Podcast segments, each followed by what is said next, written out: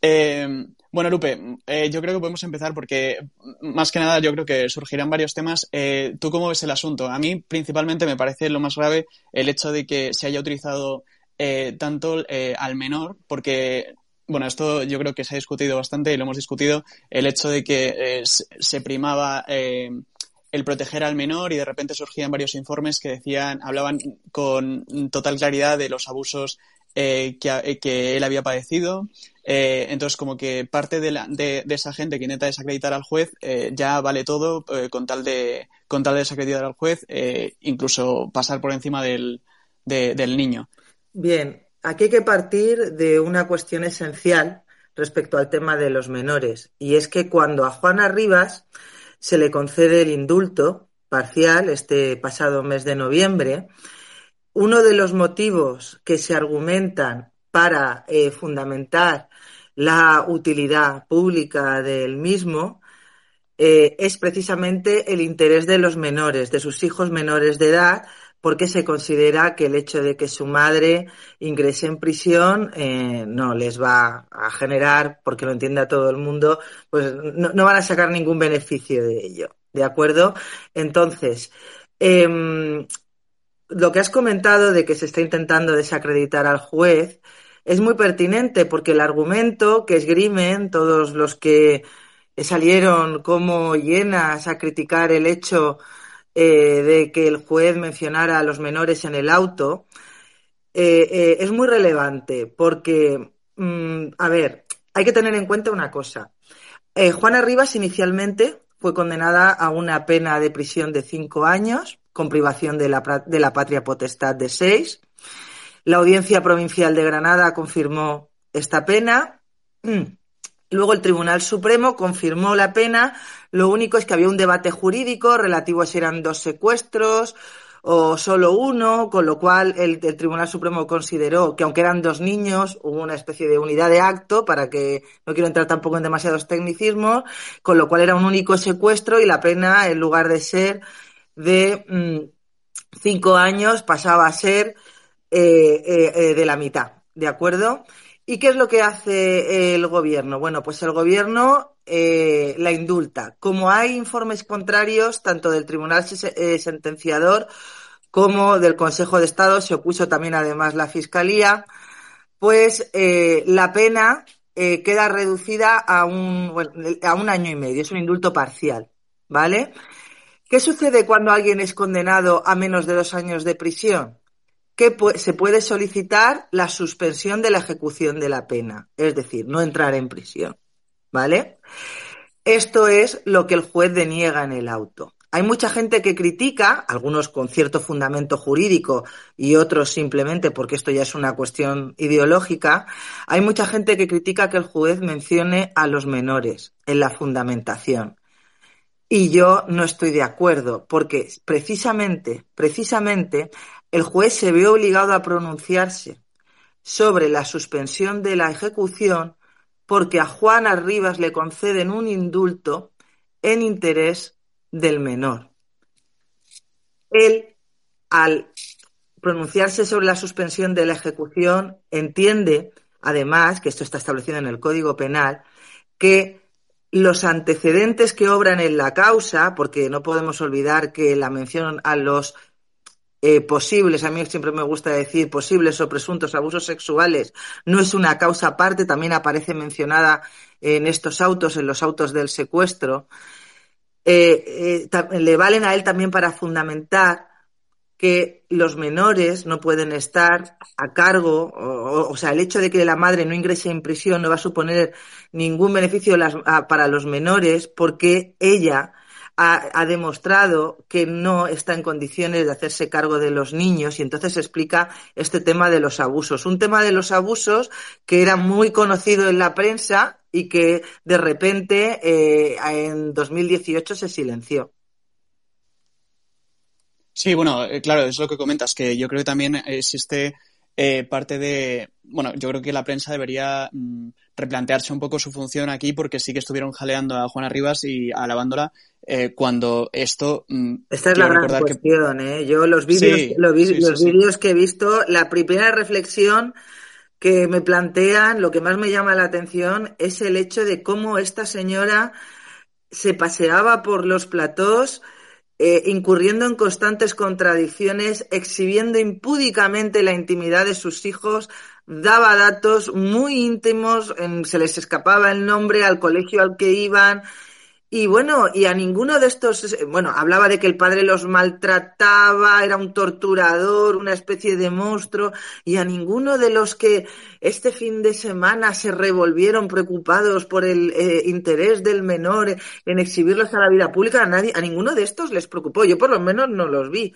Aparecieron todos el sábado, cuando hay que recordar que cuando un juez dicta un auto, no lo dicta ni para los periódicos, ni para Twitter, ni para los medios de comunicación. Los autos se dictan para las partes. Otra cosa es que evidentemente luego se hacen públicos porque se trata de un caso muy mediático.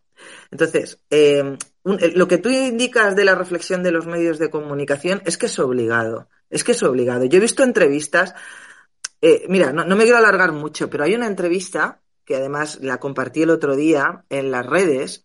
Sabes que los, que critican al juez y pretenden defender eh, el indulto a Juana, eh, lo que señalan es que, bueno, la causa por los presuntos abusos fue sobreseída. Hay que indicar que fue un sobreseimiento provisional, quiere, es decir, que es porque no se pudo determinar el autor del presunto delito. Em, pues los señores que defienden el indulto a Juana em, compartían un informe parcial, unas, páginas de un informe de la Guardia Civil, el que, en el que decían que, bueno, que tras las diligencias practicadas, que no sabemos cuáles son las diligencias que practicó la Guardia Civil, eh, ellos determinaban que la madre solo había estado acompañada, o sea, que el niño solo había estado acompañado de la madre y de su hermana, que no había estado con ningún otro adulto y que, bueno, pues los abusos por un tercero, pues que no habían quedado acreditados. Pero es que esto que, que comparte toda esta gente lo desmintió la propia Juana Rivas en una entrevista, que es una entrevista muy llamativa, aparte de porque contradice claramente al informe de la Guardia Civil porque dice que se fue de fin de semana con una amiga dando detalles de si su marido trabajaba o no trabajaba. Que, que, además que se fue a la casa de una pareja que estaba pero que no estaba, primero dice que sí, luego dice que no. Bueno, pues el niño sí que estuvo con otros adultos, con terceras personas. Y, y, bueno, y ella incurre en constantes contradicciones. Ella, cuando le preguntan que por qué se abren diligencias de investigación sobre el presunto abuso del niño, le pregunta a una periodista de la de Radio Televisión Española. Ella primero, bueno, ella habla pues de que está estreñido, luego de manera muy confusa eh, se pone a comentar que es que utilizaba una bici sin pedales, luego habla también de la arena de mar, luego parece que además en otra entrevista distinta eh, manifestó que es que el niño se metía él solito cosas por el ano. Y a nadie, a nadie en ningún momento se le ocurre, a ningún periodista se le ocurre cuestionar su versión ni repreguntarle. Es muy llamativo. Sí, ese vídeo lo compartió eh, Pedro Tamendi, eh, quiero recordar. Sí, correcto, Sí, ¿no? Sí, sí, sí, era, correcto. En, era en, en, Telemadrid, creo que era, o en alguna, en alguna en televisión española fue. Que, creo que era en televisión española, correcto, correcto. Mm. Bueno, vamos con Esther. Buenas noches, Esther. Hola, buenas noches. Hola, Esther, guapa, ¿cómo estás? Y gracias por estar aquí. De los nervios, quiero que sea miércoles ya. Bueno, al tema, al lío. Eh, hay muchas cosas que comentar sobre este, sobre este caso porque mmm, bien has comentado tú misma que es un caso muy mediático, que además eh, desde que salió a la luz eh, ha sido constantemente eh, usado por los medios de comunicación de una manera muy, muy pertinente eh, y, de manera ideológica, en mi opinión. Es como se ha estado utilizando este caso. Quiero recordar que Juana Rivas ha estado eh, constantemente mmm, asesorada por Infancia Libre, que no deja de ser un chiringuito de Podemos.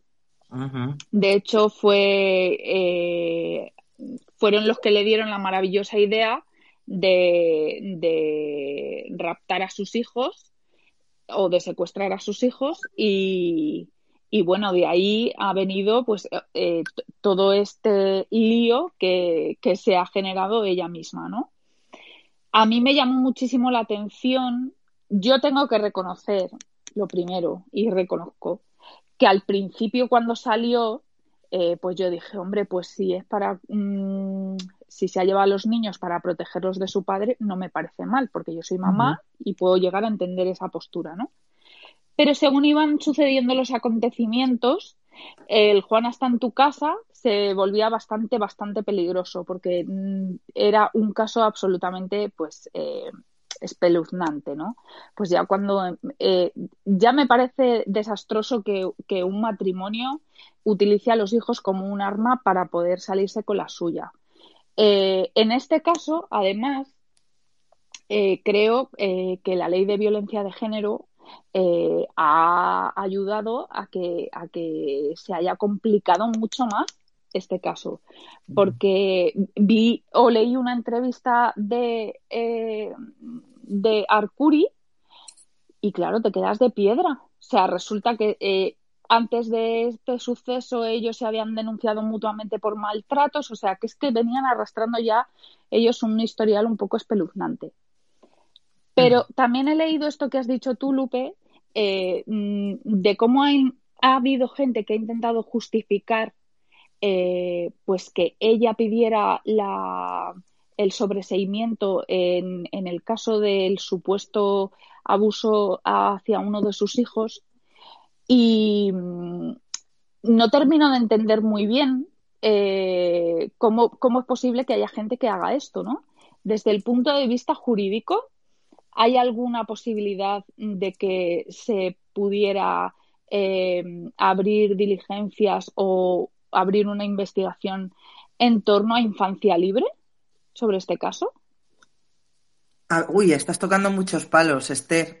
a ver si te puedo ya, contestar. Es que es un caso muy. A ver, a ver si que te puedo. aristas. Sí, a ver si te puedo contestar a todo. Bueno, primero, eh, una cosa que hay que tener en cuenta siempre cuando hablamos de este tema es que los abusos son presuntos y el juez Piñar eh, le puede gustar al que lea el auto más o menos su manera de expresarse, pero en ningún momento imputa el delito a Juana Rivas, en ningún momento la señala, la señala como autora. Lo digo porque hay gente que está intentando reconducir esto a una cuestión de presunción de inocencia, que es cierto, pues en Twitter, pues la gente dice de todo, pero eh, eh, eh, desde el punto de vista del auto del juez Piñar, no, la, presunción de inocencia de Juana Rivas no se ve afectada en absoluto. ¿De acuerdo? De hecho, mi crítica a, a, todo este tema radica en que yo ya sabéis que he criticado muchísimo y he escrito, he escrito artículos respecto a que para mí el indulto a Juana Rivas desde un comienzo, o ya mucho antes de que se haya hecho, se haya montado este revuelo en torno al tema de los abusos al crío, cosa que por otra parte es normal porque mucha gente lo desconocía, eh, mi, mi crítica era que se trataba de un indulto ideológico. ¿De acuerdo? Un indulto ideológico. ¿Por qué? Porque es un caso en el que están implicados menores, menores de edad. Ya no hablamos del abuso, hablamos de la sustracción. Es un delito muy grave porque es un delito en el que se está perjudicando, se perjudica a un tercero. Y es estos, este tercero son niños, son menores de edad. El interés superior del menor está por encima de todo. El indulto a Juana Rivas es ideológico porque lo que se intenta demostrar es que determinados dogmas de este feminismo eh, identitario eh, que nos ha traído eh, la moda del Me Too, dogmas como el hermana yo sí te creo, ahora ya no son solo dogmas, ahora son una especie de principios generales de, no voy a decir del derecho, pero bueno, es lo que intentan. Ahora son principios que se, se han de tener en cuenta eh, eh, de cara a la aplicación de la ley. Y si los tribunales no lo hacen, como es lógico que no lo van a hacer, pues ahí estará el gobierno para reemplazarlos. Y cuando se aplica un principio como es el hermana, yo sí te creo, lo que estás diciendo es que por el mero hecho de ser mujer tienes una impunidad, la impunidad por razón de género, es decir, estás creando un derecho penal de autor, un derecho penal de autor en el que por el mero hecho de ser mujer, se eh, por ser mujer la que denuncia, la que acusa, se desvirtúa la presunción de inocencia. Entonces, el indulto a Juana Rivas era ya ideológico. Ahora, con todo esto que se ha filtrado, es además irresponsable. Es irresponsable, es decir, es un indulto que jamás, jamás debió concederse incluso si eliminamos la, toda esta parte ideológica que he señalado yo, precisamente por el tema que he apuntado del interés del menor. Tenemos que tener en cuenta que ahora mismo eh, en, nuestro ordenamiento jurídico, con una reforma que se ha operado recientemente del Código Civil, la mera interposición de una denuncia, que una denuncia es un acto de comunicación, es decir, tú le comunicas algo al juzgado, no interviene no hay, ningún, ningún otro elemento procesal. Pues bien, la mera interposición de una denuncia ante el juzgado vale para que se pueda suspender un régimen de visitas. ¿De acuerdo? Y sin embargo, una condena de sustracción de menores se va a saldar con una, o intentan que se salde, han intentado que se salde con una impunidad y que estas, eh, no haya ninguna consecuencia para esta señora en todo lo concerniente a la relación con sus hijos.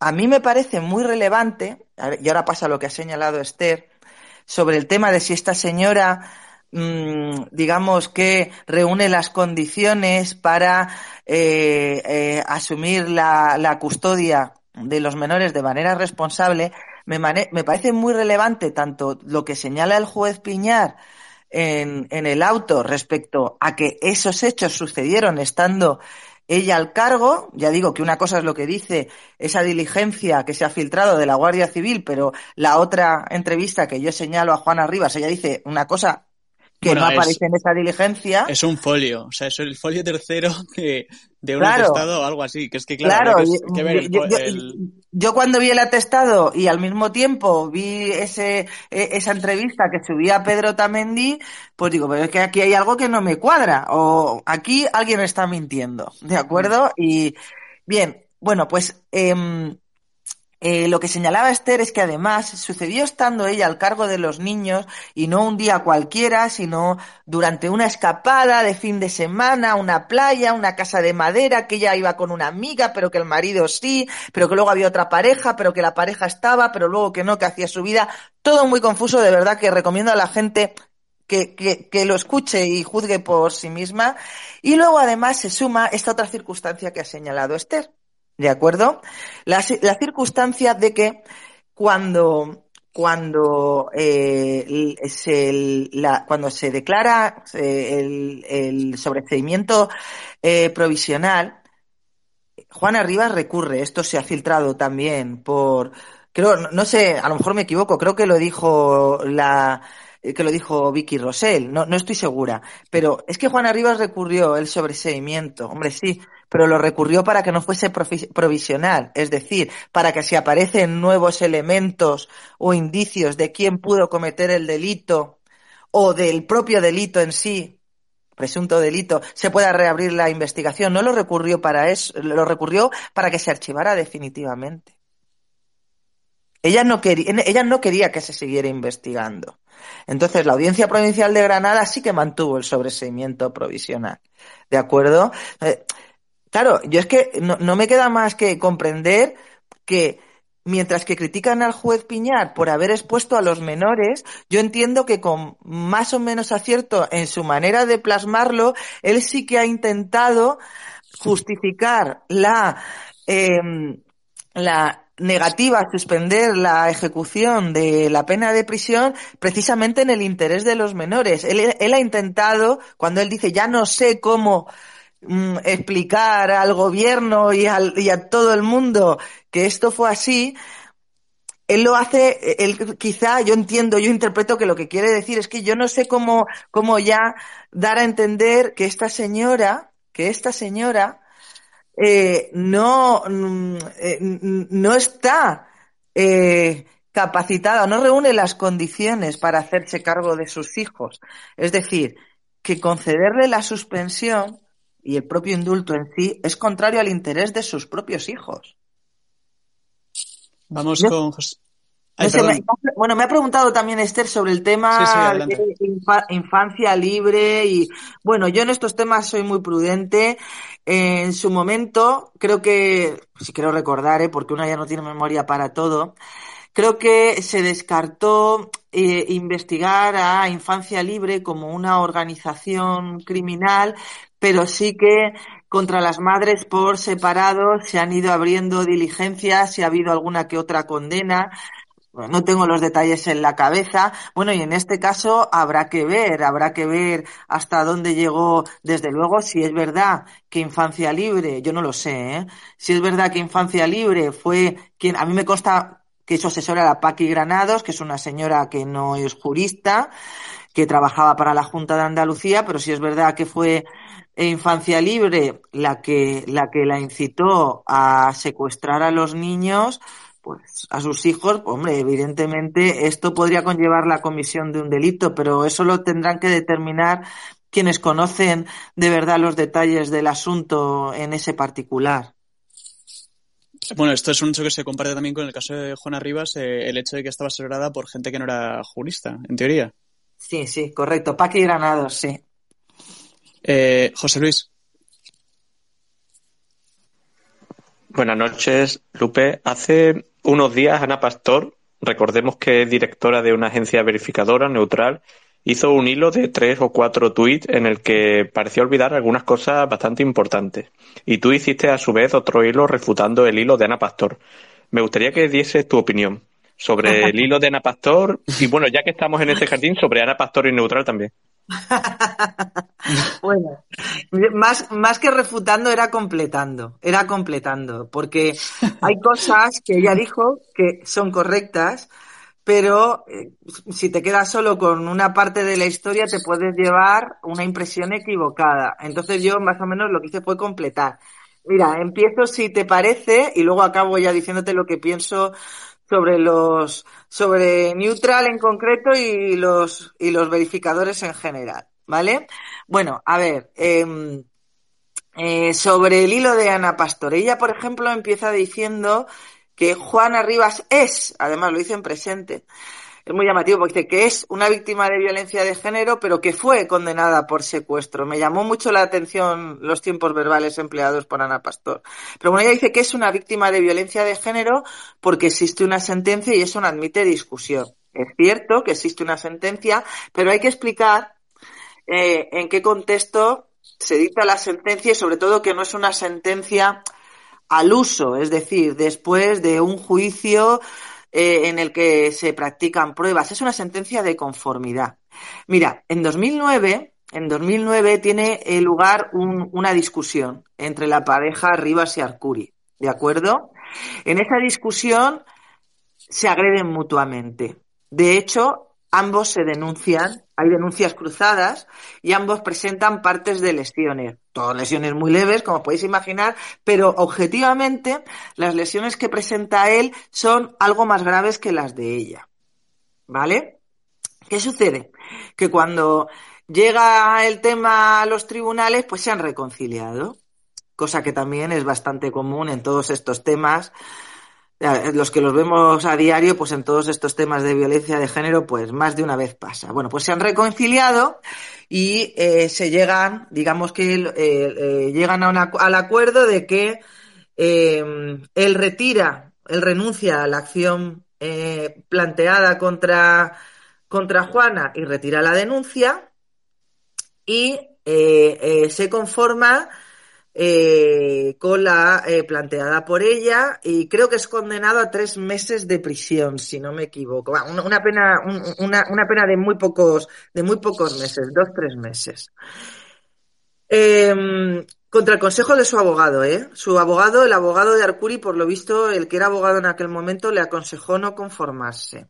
Esto es bastante habitual en este tipo de casos, las sentencias en conformidad en los, en los asuntos de violencia de género, porque están en juego muchas cosas, especialmente la posibilidad de, de, ver a los críos y hay muchos que estiman que cuanto antes acabe el procedimiento, pues mejor. Eh, y porque, por desgracia, algunas, algunas de estas denuncias dicen que no existen las denuncias falsas, porque es cierto que una denuncia es falsa cuando así hay una sentencia que lo dictamine, pero es que la mayoría de sentencias o, sea, o la mayoría de estos asuntos que acaban archivados, de estas denuncias, que yo las llamo no falsas, sino instrumentales, no, no, acaban en archivo, en sobreseimiento, porque la víctima no la ratifica, se niega a declarar, y bueno, pues mmm, no llegan a ningún sitio, evidentemente no son falsas en el, en el sentido estricto del término, pero tampoco obedecen a, a, ningún ilícito penal, la mayoría, en, muchas ocasiones, en más de las que debería. Bien, pues eh, se, la sentencia es de conformidad, ¿vale? Eso es lo primero que yo le apunto a, a Ana Pastor. Luego dice Ana Pastor que, bueno, que Juana es condenada por un delito de sustracción de menores, que fue condenada por un delito de sustracción de menores en las circunstancias que ya he explicado, ¿vale? eh, cinco años eh, y luego el Tribunal Supremo eh, en este debate jurídico de si estamos entre un secuestro o dos, pues dice que uno solo aunque haya dos niños. Pero lo que soslaya Ana Pastor, que a mí sí que me parece muy relevante, es que durante todo este proceso, Juana Rivas interpone multitud de denuncias de maltrato no solo contra ella misma, sino contra sus hijos, que los grave contra el padre, contra el curi. ¿vale?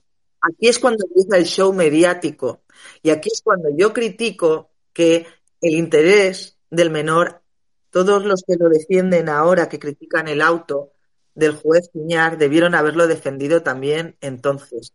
Fue bastante lamentable. Algunas de las intervenciones de Rivas a mí, vamos a decirlo para, de una manera coloquial, me generan vergüenza ajena. Hasta tal punto llegó la exposición de sus hijos que una jueza de instrucción de Granada, en un auto, yo nunca lo había leído en esos términos, dictó un auto para que, aparte de que se retirara una noticia que daba detalles de los niños en interview, para instar a las, a las partes pero en especial, y lo dice así, ¿eh? especialmente a Juana Rivas y a sus representantes, para que se abstuvieran de realizar en los medios declaraciones que afectaran a, los, a sus hijos. Pues a pesar, las declaraciones no las efectu dejó de efectuarlas a raíz de esta orden, pero no cesó de presentar denuncias por maltrato. Lo relevante, además, que yo señalo a Ana Pastor, es que todas las denuncias de maltrato, que fueron hasta ocho, fueron archivadas por la justicia italiana. Y ojo que lo que dice la justicia italiana, y esto también lo señalo cuando contesto a Ana Pastor, es demoledor contra Juana Rivas. Dice que todas las denuncias son inverosímiles. Dice que Juana Rivas eh, eh, usaba y esto no lo dice solo el juez, lo dice porque lo dicen los peritos forenses que han estado con los niños y también después de hablar con Juana, como os podéis imaginar. Dice que Juana Rivas utilizaba a sus hijos como escudos humanos, que es como, venía, como venía a decir que los instrumentalizaba en el contencioso que tenía con su expareja.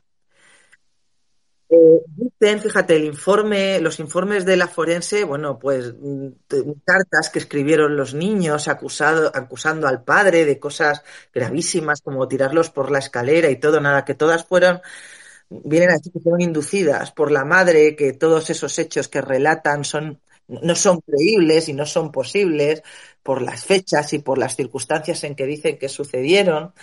Y fíjate hasta qué punto llegan las mentiras de Juana Rivas que, por ejemplo, en muchas de estas entrevistas que yo he visto este fin de semana, que la verdad es que no había visto hasta ahora, ella habla, hay una entrevista en la que ella relata con todo lujo de detalles que ella intenta llamar a sus hijos, que el padre le corta la llamada, que también intenta hablar con ellos cuando están con la asistente social italiana que la asistente social italiana no les deja hablar, que les dice que o, les limita el tiempo, que les corte internet. Bueno, pues fíjate hasta qué punto llegan las mentiras, que la justicia italiana pidió un registro de llamadas y concluyó que ninguna de esas llamadas de las que hablaba Juana se habían producido.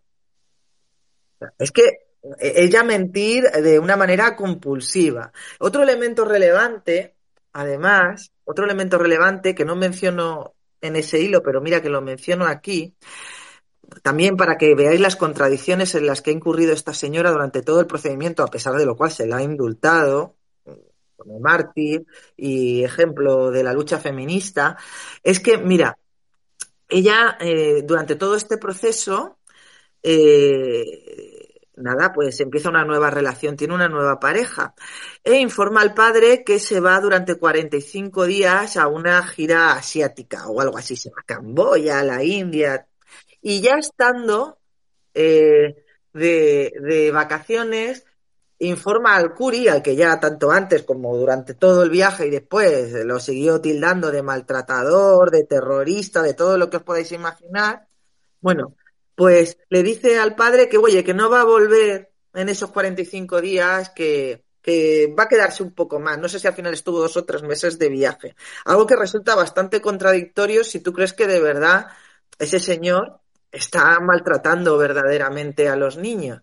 Y por último, por último, creo recordar, creo recordar que lo que señalaba Ana Pastor en, su último tuit era sobre el tema de que, bueno, de que los, los abusos no habían quedado probados y que por lo tanto, pues que Juana era inocente. Pero es que, como digo, eso es que nadie está cuestionando la presunción de inocencia de Juana Rivas.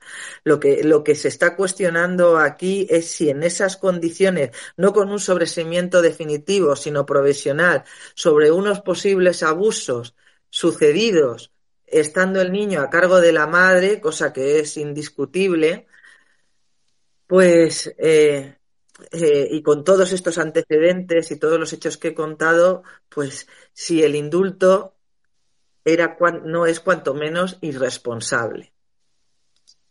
Eh, Cersei. Hola, Lupe. Bueno, lo primero, agradecerte que nos acompañes aquí hoy para Hola, ¿qué tal? un poco toda esta situación tan surrealista. Yo tengo dos preguntas. Una está muy relacionada con algo de lo que le mencionabas en la respuesta de José Luis y algo que mencionabas incluso antes, y es que eh, hasta qué punto, o sea, tú comentabas como que durante todo el proceso, tanto con la colaboración de los periodistas como la colaboración de los asesores que tenía, había tenido muy malas formas de actuar, exponiendo a los niños y dando datos, pues que oye, al final cuando estás en trámites de en trámites legales, pues no se tienen que publicar ni hacerse eh, eco de ello. ¿Hasta qué punto todas esas malas eh, obras, todos esos errores o defectos que tuvo Juana Rivas pueden constituir ser otro delito. Y mi segunda pregunta es un poco más eh, objetivo, o sea, no es, tiene tanta relación con el caso. Y es que mm, eh, a mí hay algo que me duele mucho y es el tema de las denuncias falsas que antes también pues lo comentabas, ¿no? Yo conozco a una persona que es maravillosa y que por desgracia tuvo que pasar por ese infierno.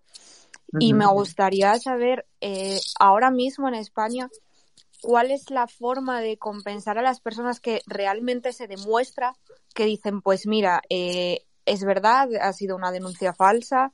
¿Y cómo compensas a esa persona todo el daño, todo la presión que es tanto social como incluso económica o de todo tipo que han pasado después de todo el proceso legal. Gracias. Vale, bien, a ver, a ver si te puedo contestar. Bueno, el tema de la exposición mediática por parte de la propia Juana Rivas, de sus hijos, es, es algo que no es opinión mía, es decir, es algo que cualquiera que lea este auto que dictó el juzgado de instrucción número uno, creo que fue de Granada, una juez, pues cualquiera puede constatar que eso existía porque es la propia juez la que, la que pide a, Juana, especialmente a Juana, pide a todas las partes, pero especialmente a Juana, ya te digo, en unos términos bastante insólitos para mí, yo porque no lo había visto nunca, que cese eh, en la, vamos a decir, no lo dice con estos temas, pero vamos, que cese en la utilización mediática de los niños, ¿de acuerdo? Eh, no es constitutivo de delito, no es constitutivo de delito. Mm, si lo hubiera sido, pues imagínate, en un proceso donde están implicados menores hubiera actuado de oficio la propia fiscalía. No es constitutivo de delito, pero sí que es eh, moral ética, eh, moral y éticamente y hasta legalmente reprobable, porque como bien he dicho, mm, todo el tema de la exposición de menores es muy delicado. Fíjate si es así, que ah, precisamente al juez Piñar lo están criticando por mencionar este tema, aunque obra en la causa, los folios y todos por mencionar este tema para fundamentar su auto, pero es lo que digo, a mí me hubiera encantado ver estas críticas a la madre cuando intervenía en prensa y no solo no se la criticaba, sino que se la llamaba pidiendo más, como, como quien dice, ¿verdad? Y bueno, el tema de las denuncias falsas. Es que es un tema que yo intento explicarlo muchísimo porque es un tema complejo de explicar, es difícil de entender para quien no está metido en esto. Mira, el tema de las denuncias falsas primero perjudica tanto a los denunciados en falso como a las verdaderas víctimas de maltrato. Eso es lo primero.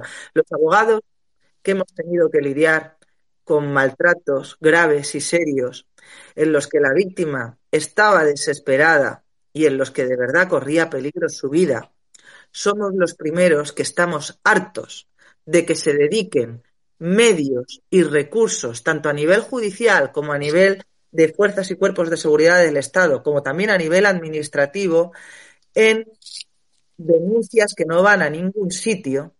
Todo, todo, porque hay unas señoras que están utilizando y banalizando el maltrato con fines ideológicos para justificar su presencia en gobiernos y en administraciones. Es lamentable.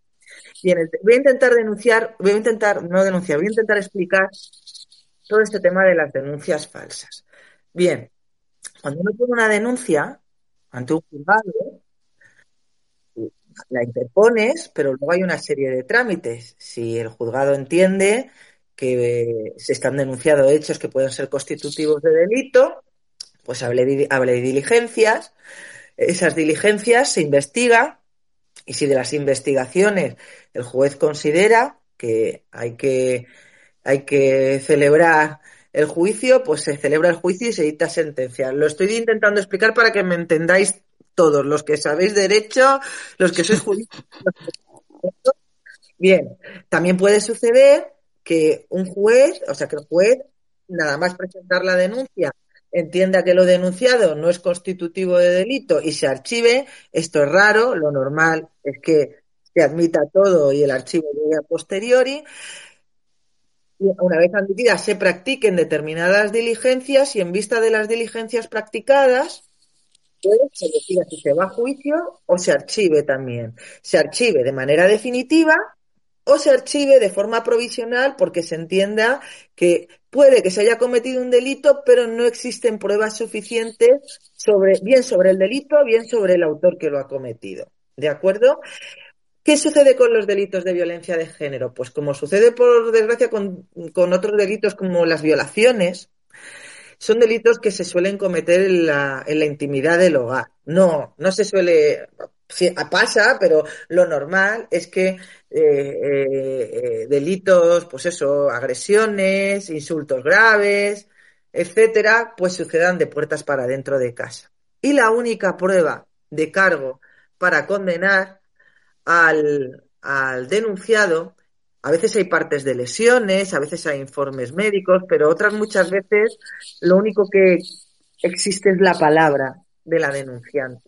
¿De acuerdo? Entonces, la denunciante, pues, digamos que tiene que rectificar.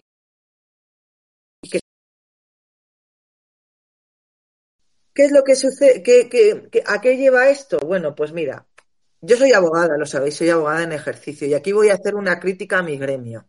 Por desgracia, hay muchísimos despachos de abogados que ya no solo chiringuitos de las juntas de Andalucía, ni de las distintas comunidades autónomas, ni del gobierno, abogados que utilizan este tipo de denuncias de manera instrumental. ¿Por qué? Porque sucesivas reformas de las leyes han llevado a que por el mero hecho de interponer una denuncia se puedan obtener ventajas procesales en otros procedimientos el procedimiento de divorcio, tema de pues eso, visitas, guardia y custodia de críos, etcétera, etcétera, y luego además económicos. Muchas veces la gente está casada en régimen de gananciales, hay una casa con hipoteca, etcétera, etcétera. Bien, pues hay abogados que por desgracia le aconsejan a sus clientes interponer este tipo de denuncias. ¿Por qué? Porque ya no es solo una cuestión de la ley de violencia de género, que también es un tema de cuestión de los protocolos de los protocolos que obligan a activar a, a, las fuerzas y cuerpos de seguridad del Estado. No sé muy bien por qué, porque no, no, este tipo de protocolos no son todos públicos, pero no sé muy bien por qué. Bueno, sí que lo sé, pero bueno. Este Vamos a decir que no. Este, en, este, tipo de delitos, cuando alguien denuncia, sea verosímil o no, porque una, para, para hacer una detención, mm, la policía para detener no puede detener a quien le da la gana, es decir, tiene que estar, para que me entendáis, cometiendo un delito infraganti. En este tipo de delitos parece que eso no es necesario, es decir, Basta una mera que se formule la denuncia para que se llegue y se detenga al señor y pase unas noches, pase unas horas o incluso una noche entera en el calabozo hasta que es puesto a disposición del juez. De hecho, se da la mala praxis de aprovechar los fines de semana, donde pues eh, eh, digamos que como que está que todos los juzgados suelen estar, pero no siempre, ¿eh? pero suelen estar, pues eso, a medio gas. Em, yo recuerdo un caso, para que, para que veáis hasta dónde llega, de un señor al que denunció su ex mujer por teléfono, tenía algo que ver con el mundo del fútbol, a lo mejor alguno recuerda su nombre, y él estaba en otra ciudad y se plantó la policía de la otra ciudad donde él estaba, ni siquiera estaba donde estaba, y lo detuvieron y lo ingresa, y lo, y lo, y pasó la noche en el calabozo. Entonces, esto, esto pasa, te puede pasar estando en la calle, te puede pasar estando en tu casa, te puede pasar estando en el puesto de trabajo, y es un estigma social que nadie te compensa. Bien, ¿qué sucede? Bueno, pasas la noche en el calabozo. Eh, eh, luego llega y luego los abogados hablan entre ellos, oye, si tú me das esto, yo te doy la otra, tal cual. Pero en muchos casos, y por eso se archivan muchas de estas denuncias, la mujer denunciante se niega a ratificar la denuncia, es decir, se niega a declarar. ¿Vale? A decir que lo que dijo en la denuncia lo reitera. ¿Por qué? Porque hay una sentencia del Tribunal Supremo que dice que si tú declaras en juicio y se acaba concluyendo que la denuncia era falsa, que los hechos que, denuncias mm, no se ajustan a la realidad, que mientes, no solo cometerías un delito de denuncia falsa, sino un delito de falso testimonio. Y voy a explicar por qué, dónde radica la diferencia de esto. La denuncia falsa, la pena que te imponen, depende de la gravedad del delito que has denunciado en falso. ¿Vale? ¿Qué pasa? Que la mayoría de estas agresiones que se denuncian no son agresiones graves. Estos maltratos, pues son, pues, muchas veces son insultos, eh, pues eso, vejaciones, etcétera, etcétera. ¿Qué, es lo que, ¿Qué es lo que pasa? Que la, si, si denuncias en falso, la pena, de, la pena a la que te van a imponer, como el delito es leve, la pena va a ser una pena de multa. ¿De acuerdo? Y, y vamos a decir que no muy cuantiosa económicamente, además. Eh, y además, no basta simplemente para que se considere denuncia falsa que esa denuncia se archive, para que me entendáis. Es decir, bueno, la señora no ha venido, no ha venido a declarar, eh, archivamos. No, no, no, no basta para decir, oye, pues ya tenemos una denuncia falsa. No, no, no, eso es una denuncia archivada. Eso en el Consejo General del Poder Judicial en las estadísticas no aparece como denuncia falsa. Se exige una conducta proactiva por parte del denunciado en falso. Es decir, los delitos de violencia de género siempre son los hombres, pareja o expareja. ¿Vale? ¿Y qué, cuál es esa conducta? Que ese señor, a veces lo hace, lo puede hacer también la fiscalía, pero vamos, si sabes contar no cuentes con ella en general.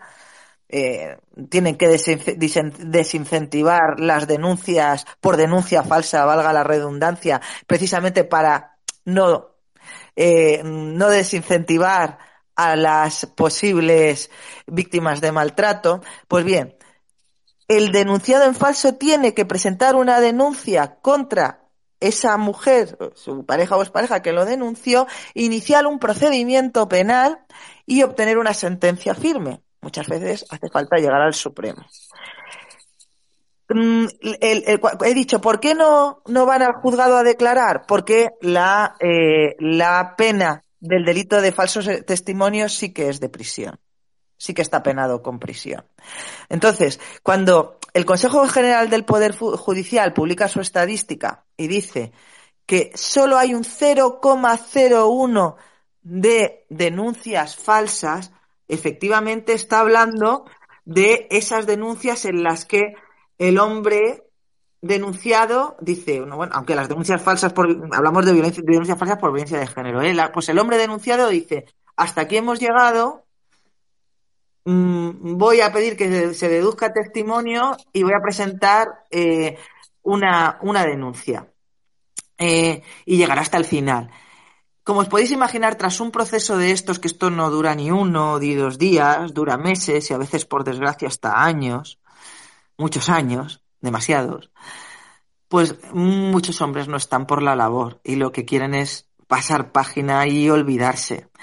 En el caso de Juana Rivas, lo que ha sucedido es que la verdad es que eh, Arcuri es bastante combativo, es bastante combativo, quizá porque él era consciente a lo mejor en el caso de, de, otras parejas que entran en este, que entran en este tipo de debates no es así, pero él era consciente quizá de que Juana no era la mujer más adecuada para quedar al cuidado de los niños.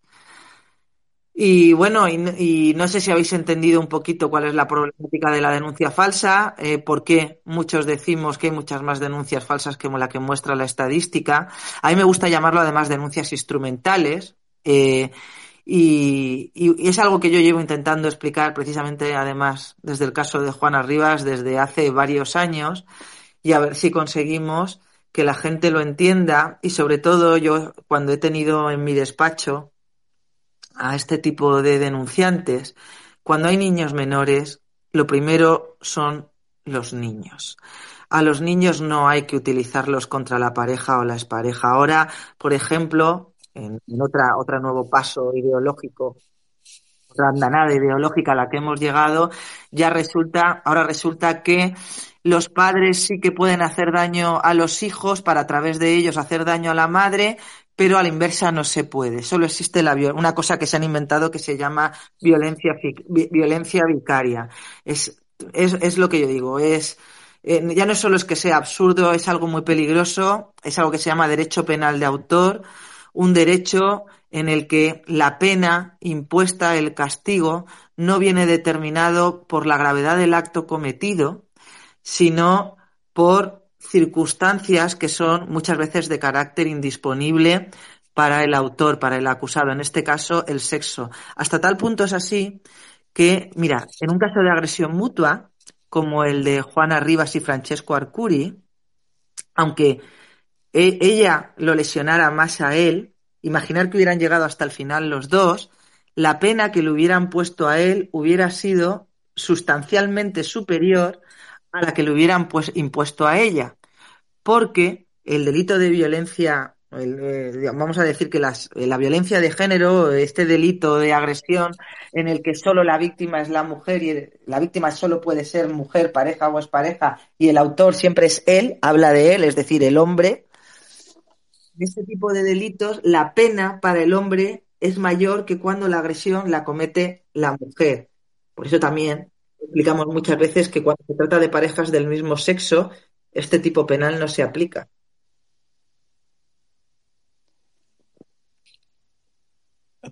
no sé. ¿Lupe? ¿Hola? Ah, vale, sí, vale, sí, perdón, perdón. Que no sabía si, es que habías acabado o simplemente que no se, no se te escuchaba, perdóname. Nada, nada, me enrollo muchísimo. No, no, no, pasa nada. Es, un, tema, muy, muy complejo de explicar. No, no, de hecho sí. O sea, lo que apuntabas es más bien que también, sobre todo, que no se puede saber eh, concretamente las denuncias falsas que hay por el problema este que has explicado de que no se acaban los procedimientos y tal, eh, y el hecho de que de todas esas denuncias en las que el hombre sale esculpado, como si dijéramos, habrá una parte que sean falsas, pero nunca se podrá saber cuál, cuántas de ellas son falsas. La- los, últimos, los, los últimos datos que tengo en la cabeza del Consejo General del Poder Judicial, no sé si son de 2019. Eh, mira, eh, las estadísticas, te comento. Eh, el 70% de las denuncias que ya entran eh, al juzgado se archivan, más o menos en torno al 70%. Lo estoy diciendo en general porque evidentemente no tengo los números delante y no los estoy diciendo con precisión, pero en torno al 70%. Se archiva. Archivo puede ser por lo que yo he dicho, porque mm, no, mm, eh, digamos que la mujer decide no seguir adelante y efectivamente sea una denuncia instrumental que equivaldría a una denuncia falsa. Pero también, pues oye, porque el, el, hecho denunciado no era constitutivo de delito, vete a la mierda, imagínate. Pues hay gente que denuncia cosas así. ¿Qué vamos a hacer?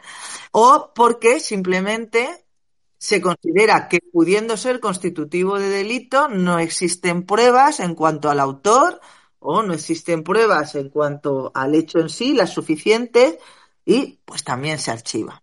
¿Vale? Entonces, es imposible saber en ese saco del archivo cuántas son instrumentales y cuánto no. Pero mira, vamos Hemos a ese empezado. 30% restante que sí que eh, eh, llegan a juicio y tenemos sentencia. De esas denuncias que al final acaban en juicio y se dicta senten- sentencia, más de un 60% son absolutorias. Más de un Claro, es, 60%. es que no no sé, o sea, de ninguna manera puede casar con el, con el 0,001% No. del que hablan. O sea, es que es Y imposible. aún así, aún así, a pesar de ser absolutorias, y por lo que he dicho que la denuncia falsa no es un automatismo, sino que exige proactividad por parte de esa persona que ha sido denunciada en falso, es decir, iniciar una proactividad procesal, es decir, iniciar un nuevo procedimiento y llegar hasta el final, pues eh, por este motivo, fijaros que un caso tan llamativo, por ejemplo, como este chico que fue acusado eh, por su expareja de haberle sellado con pegamento la vagina, esto era todo mentira. Esto era todo mentira. Y a ella, la fiscalía, sí que la ha acusado por, por una simulación de, de delito. Pero es que mm, este asunto mm, llevó años, muchos años, ese procedimiento judicial. Muchos años. Eh, cuando, cuando encima hay menores de por medio, es que muchos padres acaban hartos y yo lo entiendo, es que no, no les puedes, no les puedes. A nosotros nos gustaría que todo el mundo fuera un Braveheart y llegar hasta el final, pero las circunstancias de cada uno son las que son. Además, esto no solo es una cuestión de tiempo y de desgaste personal y familiar, sino también de dinero. Vale, un momento, porque estáis pidiendo mucho, muchos la palabra. Os pido por favor un poco de paciencia, porque, vamos, de momento tenemos tiempo. Esto dura hasta las on- once y media, entonces eh, quería, bueno, sobre la que ha dicho Lupe también apuntar que obviamente varias de las medidas que está haciendo este- que está llevando a cabo este gobierno, como la, la- lo que has mencionado antes de la reforma del artículo 94 del Código Civil, que se refiere a la pensión de, a la pensión de alimentos y que cuando se Al régimen de visitas, al Sí. régimen de visitas. Ah, perdón, perdón, cuando se incoa un procedimiento penal, eh, eso, en virtud de una denuncia por de violencia de género, eh, No hace, no se no le hace falta que a- se, no hace falta que se incoe, basta la mera interposición de la denuncia. Es que es una barbaridad. La mera interposición de una denuncia. Bueno, eso implicaría ya que el padre no puede visitar a sus hijos, eh, lo Sí. cual es, es una barbaridad. Y que también ayuda a este tipo de denuncias. Al final esto es un aliciente de, de, para, para aquellas mujeres que quieran interponer una denuncia sabiendo que pasa esto. Eh, sobre, sobre este tema, bueno, quería preguntar a Reyes, que también nos acompaña esta noche, eh, sobre eh, una noticia que también Lupe ha, ha denunciado en Twitter sobre, sobre la, las víctimas de violencia de género a efectos administrativos, que se ha, se ha cambiado en el BOE de esta mañana. Y ahora eh, resulta que las mujeres eh, pueden ser consideradas víctimas de violencia de género sin, sin ni siquiera interponer una denuncia. Lo cual a, a mí me parece No, tremendo. no, peor, porque, peor. Perdona, porque- mucho peor. Incluso pueden ser consideradas víctimas de género a efectos administrativos, incluso cuando eh, eh, eh, tras el procedimiento penal el denunciado ha resultado absuelto, es decir, Sí. con una sentencia absolutoria. Vale, Sí. y sobre esto, ¿qué, o sea, Reyes, eh, ¿qué efectos administrativos puede, puede conllevar esto? O sea, ¿a, a qué efectos administrativos? ¿Qué, qué beneficios o qué, ¿qué situación, ¿en qué situación se encuentra esta mujer por el hecho de eh, considerarse víctima de violencia de género?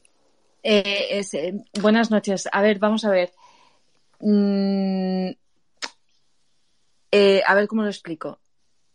Es verdad que hay situaciones para personas en, en, bueno, pues que están en, una, en un momento concreto y determinado, complicado de su vida, que es verdad que la administración, antes de una sentencia, antes de, de les, les ayuda, ¿no? Pongo por caso. La ley de asistencia a víctimas de delitos violentos eh, permite que se ayude a la persona que presuntamente ha sido víctima de un, de un delito violento, de acoso, de, de, lo diré, de violencia sexual y todo eso, permite que se le dé una ayuda siempre y cuando, sin que haya sentencia condenatoria, siempre y cuando haya un indicio racional de criminalidad o de que tiene razón, un informe del Ministerio Fiscal y todo eso y se le da una ayuda.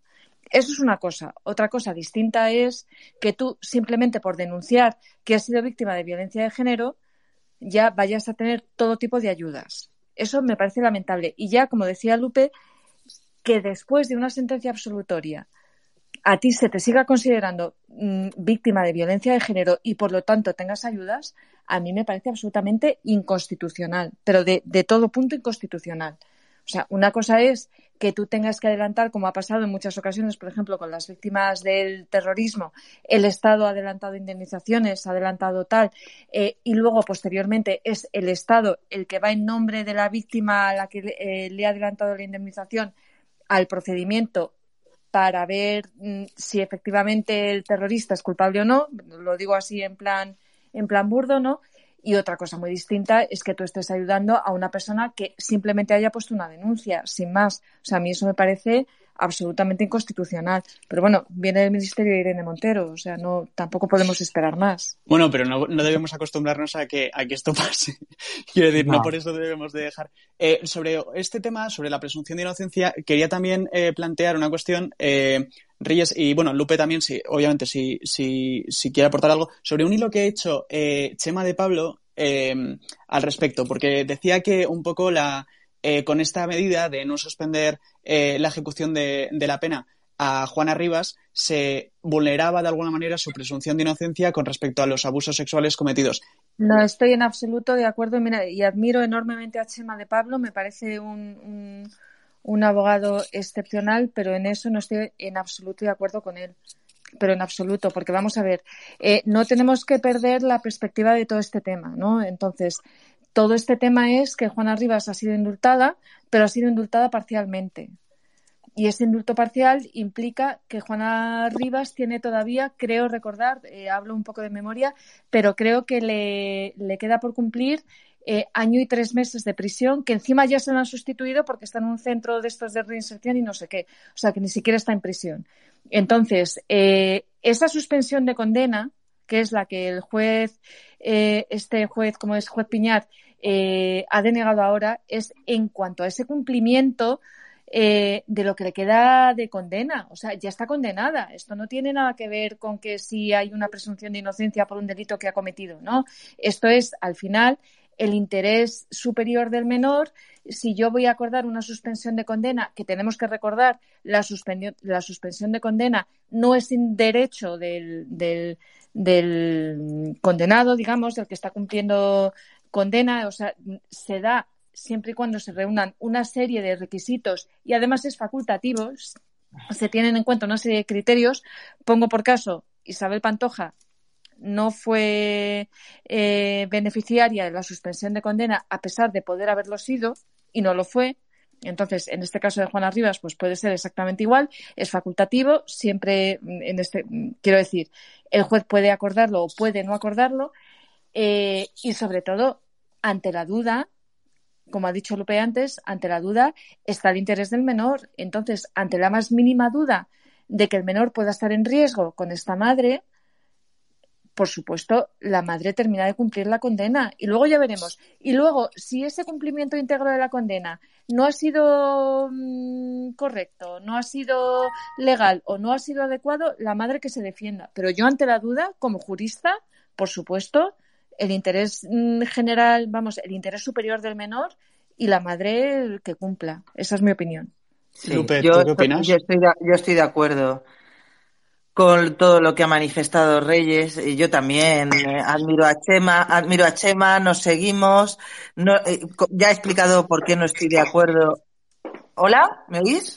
Sí, sí, te oímos, te oímos. Bien, yo eh, mm, tampoco estoy de acuerdo en que el auto del juez Piñar eh, ponga en cuestión la presunción de inocencia ni de Juana Rivas ni de nadie, porque no es que en ningún momento señala eh, la, la, señala ella como autora de ese presunto delito, como presunta autora del delito, pero es que ni a ella ni a nadie.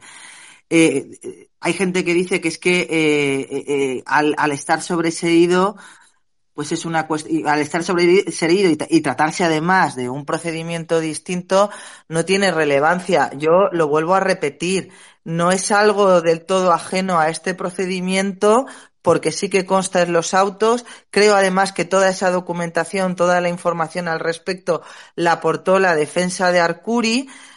Bueno, ¿y por qué no lo mencionan en el de la sentencia? Porque efectivamente la sentencia de sustracción del delito de sustracción de menores tenía que ceñirse a los hechos objeto del procedimiento, al igual que Juana Rivas intentó introducir el tema del maltrato, pues tampoco tenía sentido introducir el tema del abuso, pero es que aquí lo que está haciendo el juez Piñar es motivar ¿Por qué?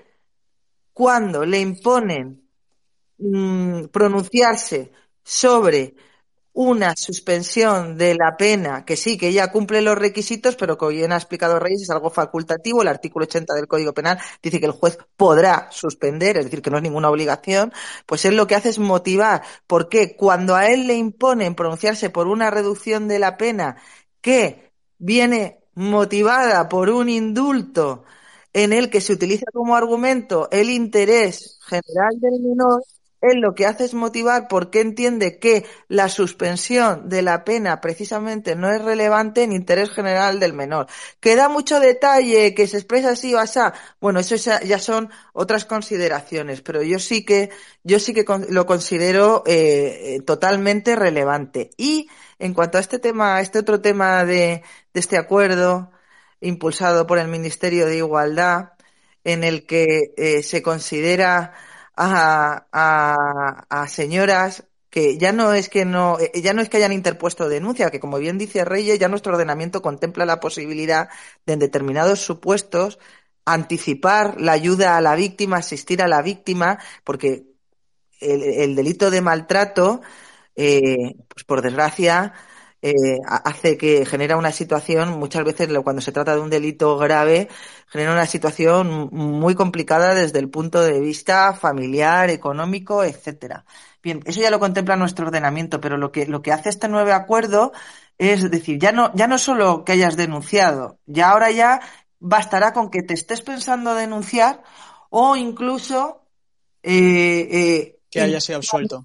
Que haya archivado o hay una sentencia absolutoria. ¿Esto qué quiere decir? Pues quiere decir que a mí me da igual lo que diga el Poder Judicial, me da igual, porque cuando lo que dice el Poder Judicial a mí no me gusta, yo aplico esos dogmas que voy a intentar convertir en principio general del derecho, que es hermana, yo sí te creo. Mañana, de hecho, publico en The Objective una columna sobre este tema y yo lo llamo la institucionalización del Me Too, porque al final va de esto. No, claro, porque es que además el considerar a alguien víctima es porque hay un autor de esa, de esa, o sea, alguien la hace víctima. Entonces al final es a efectos administrativos. Hay, hay un victimario, pero es que fíjate, claro. llegan al punto, llegan al absurdo de porque cuando se dicta una sentencia absolutoria quiere decir que no hay autor porque no hay crimen. Entonces, cuando tú concedes eh, le concedes desde claro. el punto de vista administrativo la condición de víctima a alguien tras una sentencia absolutoria, estás convirtiendo al victimario en un criminal sin crimen. Es, es que es un absurdo total. Ya. Eh, vamos con eh, Pablo, experto en igualdad, que quería hablar también, y luego eh, Esther. Y os voy pasando a los que estáis pidiendo la palabra, que sois muchos, pero os pido un poco de paciencia porque al final eh, o sea, al final vamos a hablar. Pablo. Eh, buenas, Lupe, gracias por venir. Yo quería decir a todos que me ha costado. Hoy no, hoy has venido muy fácilmente, pero otras veces me ha sido imposible traerte. Hoy has puesto tú a tu disposición, Diego. Mira, qué fácil, qué cosa más rara. Bueno, el caso, quería pedir tu opinión sobre cómo han actuado los partidos políticos de la oposición con, con respecto a este tema. Y la segunda pregunta es si vas a pagar los derechos de autor de a estado de alarma. ¿Por qué? Yo eso, eso, me lo he perdido. Poned en contexto, por favor. bueno, es que se me ocurrió, ayer me llega un vídeo por WhatsApp yo lo publico, que era pues el tema este de, de, la huelga de juguetes, la actuación esta ridícula que hicieron ahí en, en el retiro de Madrid. Fíjate que cuando me llega el vídeo, como ya no me fío de nada, busqué incluso una noticia para asegurarme que hablábamos de la misma huelga de juguetes de Garzón y dónde se había grabado eso y tal. Bueno, pues lo publico y hoy me encuentro con que unos señores de un canal que se llama Estado de Alarma, pues me dicen que, que les he robado el vídeo, en estos términos, les he robado el vídeo y que me van a pasar la factura. Entonces, pues no, no, que, no que me pasen una, que me pasen dos, como el meme este de Almeida. Eso por un lado. Y luego, sobre la actuación de la oposición. Bueno, mira, te lo divido en dos la respuesta. Una respecto al tema, al, al caso de Juana Rivas, y la otra respecto a, esto que se han sacado nuevo, al acuerdo este de la conferencia sectorial de los secretarios de, de igualdad. Bien, eh, respecto al tema Juana Rivas, bueno, todos recordaréis que seguramente eh, guiados por la presión mediática, porque por desgracia eh, la política muchas veces se deja llevar por el mainstream predominante. El propio Mariano Rajoy realizó unas declaraciones en público mm, que creo que se arrepentirá toda su vida, diciendo que teníamos que todos teníamos que comprender a esta señora o algo así, o que había que ser comprensivos cuando se llevó a sus hijos, cuando los sustrajo, ¿de acuerdo? Eh, bueno, pero mira, eh, el, yo soy muy crítica con la nula, nula, nula, nula, nula, nula eh, crítica razonada que se hace en todo este tema. Y cuando hablo de crítica razonada, yo, cuando dicen, dicen es que hay que hacer la batalla cultural. Bueno, pues batalla cultural tiene dos palabras, batalla y cultural. Y yo me centro en cultural. Batalla cultural, cultural no es eh, eh, tratar a todo el mundo de charo, no sé qué, no sé cuánto, eso está muy bien en Twitter y me parece fenomenal. Eh, la batalla, la, la batalla cultural hay que darla en el Congreso. No, no lo digo por nadie, Pablo. Estoy, estoy, hablando de, de, nuestros representantes políticos y en concreto de la oposición. Hay que darla en el Congreso y además hay que ser consecuente con ella, porque yo siempre digo que la coherencia la, la coherencia, mm, eh, la credibilidad muere donde eh, termina la coherencia. ¿Qué sucede? Dicen, bueno, es que Vox sí que está dando la batalla cultural. Mm, yo me vais a perdonar, pero creo que no la da nadie en condiciones. La, la dio en su, la intentó dar Cayetana, pero bueno, pues estás en un partido en el que tienes disciplina de votos y tienes que votar mmm, basuras como declaraciones contra eh, los el negacionismo de la violencia de género y cosas así. ¿Por qué digo que Vox tampoco la da? Pues lo digo, y yo, te, yo siempre señalo que la batalla se da, pues eso, combatiendo, que es distinto a competir. Competir es usar las mismas armas que utiliza el enemigo y eso tiene un peligro y es que las legitimas. Entonces entramos en el y tú más. ¿Por qué digo que compiten? Porque sí, critican aspectos que son criticables de la ley de violencia de género, luego los mezclan con otros, seguramente propiciado porque hay mucho analfabetismo jurídico en el Congreso, pero es que el problema es que cuando entra en juego la nacionalidad del autor, pues entonces se olvidan de que la violencia la violencia no tiene género, pero sí que tiene nacionalidad. Y han metido muchísimo la pata, porque ya no hablan de los problemas que desde el punto de vista criminológico eh, pueden suponer eh, la falta de integración de determinados colectivos de inmigración, que eso es cierto y no lo cuestiona nadie, y hay que intervenir desde el punto de vista de la prevención penal, sino que acusan. Yo recuerdo a Bascal señalando en el Congreso a unos señores, creo que eran unos, no, no sé si eran refugiados afganos, creo que sirios, no lo recuerdo muy bien, por haber violado a unas chicas extranjeras en, en Nochevieja, en Murcia. ¿Qué sucedió? Era una denuncia falsa. Y lo dijo en el Congreso, ¿eh? Lo dijo en el Congreso. Eran unas señoras que denunciaron para cobrar el seguro porque por lo visto en Estados Unidos se les ha ocurrido la genial idea de incentivar todo este tipo de denuncias, incluyendo en las pólizas de seguro que si uno denuncia una que si uno que si uno es víctima de una denuncia de, de, de una agresión, basta con interponer la denuncia, se te reintegrará el importe del viaje. Vamos, un chollo. Eh, lo de analfabetismo jurídico no lo dirás por cuando Rugian ha dicho que un testigo va acompañado de abogado, ¿no? Es un, mira, es muy buen ejemplo del, del analfabetismo jurídico. A ver, aquí no, es imposible saber de todos. La democracia, bueno, ya, pero... conlleva, la, la, democracia conlleva que, que, puedan llegar al Congreso gente que no tenga eh, una formación jurídica especializada. Yo soy jurista y no quiere decir que sepa de todo en el derecho. El derecho es inabarcable y sobre todo en, en, este, en este contexto altamente burocratizado en el que hay una norma para todo pero por lo menos unos conceptos básicos, saber manejarse, incluso que pueden meter la pata, pero dentro de cierta, pues eso, de ciertos límites. Y se mete la pata muchísimo. Y luego está, pues que parece que eso, que hay una ventana de Overton, eh, que han puesto unos señores politólogos ahí, en el que como determinados partidos de izquierda consideran que criticar la ley de violencia de género te, o esta, este bodrio que han parido, que se ha publicado en el BOE, te convierte en machista y misógeno, pues entonces vamos a no hablar de ello para no convertirnos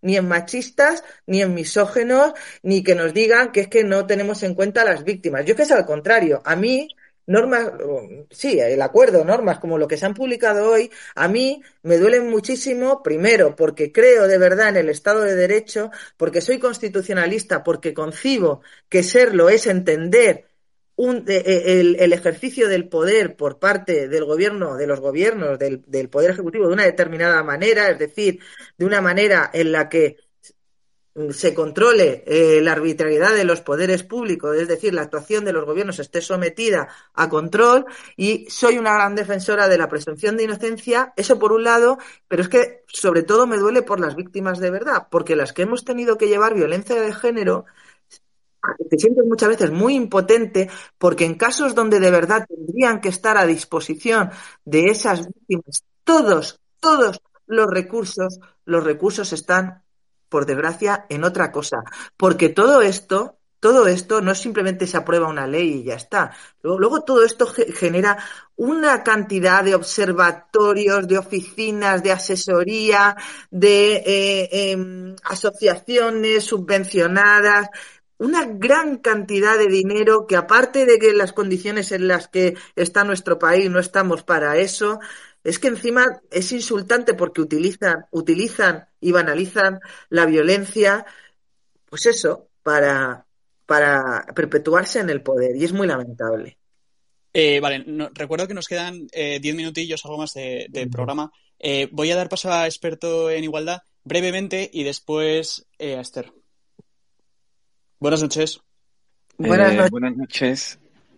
Uy, me tocaba a mí, creo, ¿no? ¿O no? Sí, sí, sí, adelante. Que querías apuntar mm. algo sobre las denuncias falsas. Sí, solamente quería hacer una puntualización sobre las, sobre las, denuncias falsas que ha explicado muy bien Lupe la forma, bueno, lo complicado que es para una persona que ha sido, que ha sido denunciado poder, poder, poder eh, decir eso, poder hacer una denuncia por, por denuncia mm. falsa, porque tiene que esperar a que pase todo el procedimiento, se ha gastado dinero, eh, normalmente está, ya, ya está harto y no quiere llevarlo a cabo. Pero lo que quería comentar, eh, que es lo, re, es lo realmente, es lo realmente preocupante del asunto, y, y, y, es de donde salen las estadísticas del, del Ministerio, o sea, de, de, la Fiscalía. Porque, claro, uno pensaría, uno pensaría que eh, lo que ha explicado Lupe explica por qué hay tan pocas, eh, el porcentaje de, de, denuncias falsas, de, de condenas por denuncias falsas es tan bajo. Pero es que no es verdad, es que ni siquiera es eso. Eh, la historia es mucho más siniestra realmente. O sea, lo que pasa es que la Fiscalía, en, su, en su, memoria anual, lo que recoge son únicamente eh, aquellas denuncias, aquellas denuncias en las que los, eh, los, fiscales hayan retirado la acusación. Esto para los que no sepan de, de, de leyes se les queda un poco, se, se, les puede hacer un, poco extraño y, y, para los que para los que las conozcan saben que es una cosa es una cosa muy muy extraña que ocurra. Una retira, eh, el fiscal solo retira la acusación cuando hay pruebas de la inocencia, cuando bueno, cuando pruebas no, cuando tiene la certeza de que el acusado es inocente. O sea, cuando, eh, cuando las pruebas están totalmente eh, descartadas y sabe con seguridad que es inocente. Ojo, no estoy diciendo que, no, sé que, no haya pruebas de que sea culpable, digo que hay pruebas de que es inocente. Esto es rarísimo, porque en un juicio no se demuestra la, inocencia. O sea, la, inocencia se da por hecho, acordaros, presunción de inocencia. Lo que se intenta demostrar es la culpabilidad en todo caso. Eh, entonces, ¿qué pasa? El, número de casos de, retiradas de acusación que hay al año es ínfimo. Son, unas son unos 30 casos al año. Eh, de esos 30 casos, aunque todos acabasen en, en, condena luego por denuncia falsa, porque después de, la, después de, la retirada de acusación se llevase a cabo una deducción de, testimonio eh, hacia, la, hacia la denunciante y, se llevase a cabo el proceso por denuncia falsa y fuera condenada, aunque todo eso ocurriese con todos los casos, con esos, eh, eh, al final tendríamos que serían unos 30 casos. 30 casos al año comparado con las 150.000 denuncias que eh, el porcentaje que nos da cuál es 0,02%. O sea, está todo pensado para que pase lo que pase, nunca jamás el, porcentaje de, denuncias falsas que aparece en la memoria fiscal pueda ser alto. Es imposible. Eh, precisamente el caso que has puesto, que has puesto Lupe, el de la el, de la chica del pegamento en la vagina, ese caso, eh, los, policías se dieron cuenta que era, que era falso durante la fase de instrucción. Cuando estaban haciendo la investigación, se, se, dieron cuenta que ella, ella había comprado los elementos que luego, que luego acusó a su pareja de usar contra ella. Y ahí se dieron cuenta de que todo era falso. Con lo cual nunca llegó a haber juicio por violencia de género. ¿Qué es lo que ocurre? Como no hay juicio por violencia de género, no puede haber retirada de acusación. La retirada de acusación solo puede ocurrir al final del juicio oral. Cuando ya se han visto todas las pruebas. Claro, si no ha habido juicio, no ha habido fiscal, no ha habido nada. No puede haber retirada de acusación. Con lo cual, ese caso, aunque luego el, el, el, el acusado eh, la denunció a ella por denuncia falsa y bueno por, por, denuncia falsa y ella acabó siendo encontrada culpable de simulación de delito ese caso no ha subido a los porcentajes de, de denuncia de, denuncias falsas de, la fiscalía. Bueno, por porcentaje no a, los números totales. Vamos que no ha sido contabilizado. De hecho podéis eh, ese caso es de, eh, la, sentencia fue en 2020 podéis ver en el, gráfico los casos de 2020 y veréis y veréis que el número de condenas por denuncia falsa es cero directamente es cero y, y eh, con los años, en los años siguientes habrá más de, aquellos casos que están en tramitación. Pero la cuestión es esa.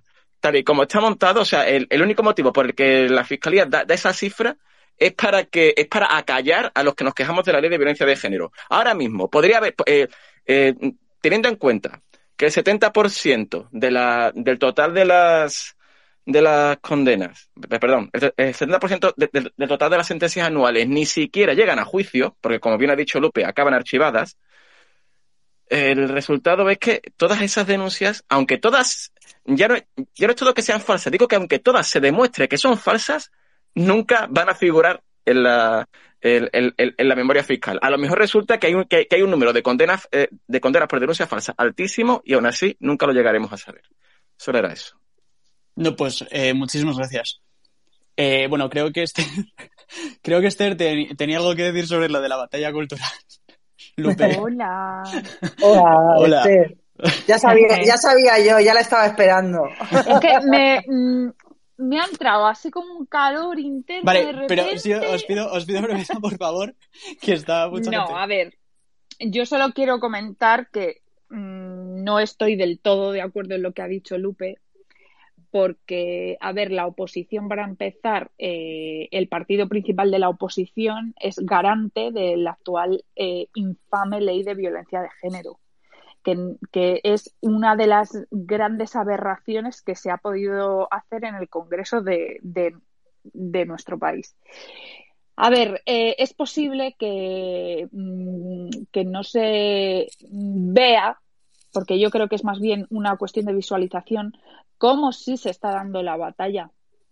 Por ejemplo, los ayuntamientos. Yo eh, pertenezco a una corporación municipal y nosotros no solo eh, decimos que la violencia no tiene género, porque hay, tan, hay víctimas, eh, tanto hombres como mujeres, o sea, y sobre todo niños que también me quiero mm, focalizar un poco en eso, sino que cuando en un ayuntamiento se pone una pancarta porque ha habido una muerte eh, denominada violencia de género, Yo he visto cómo el, cómo el Ayuntamiento de Madrid ha puesto una pancarta por una mujer asesinada y por una niña asesinada por su madre, no se ha hecho ningún tipo de reivindicación.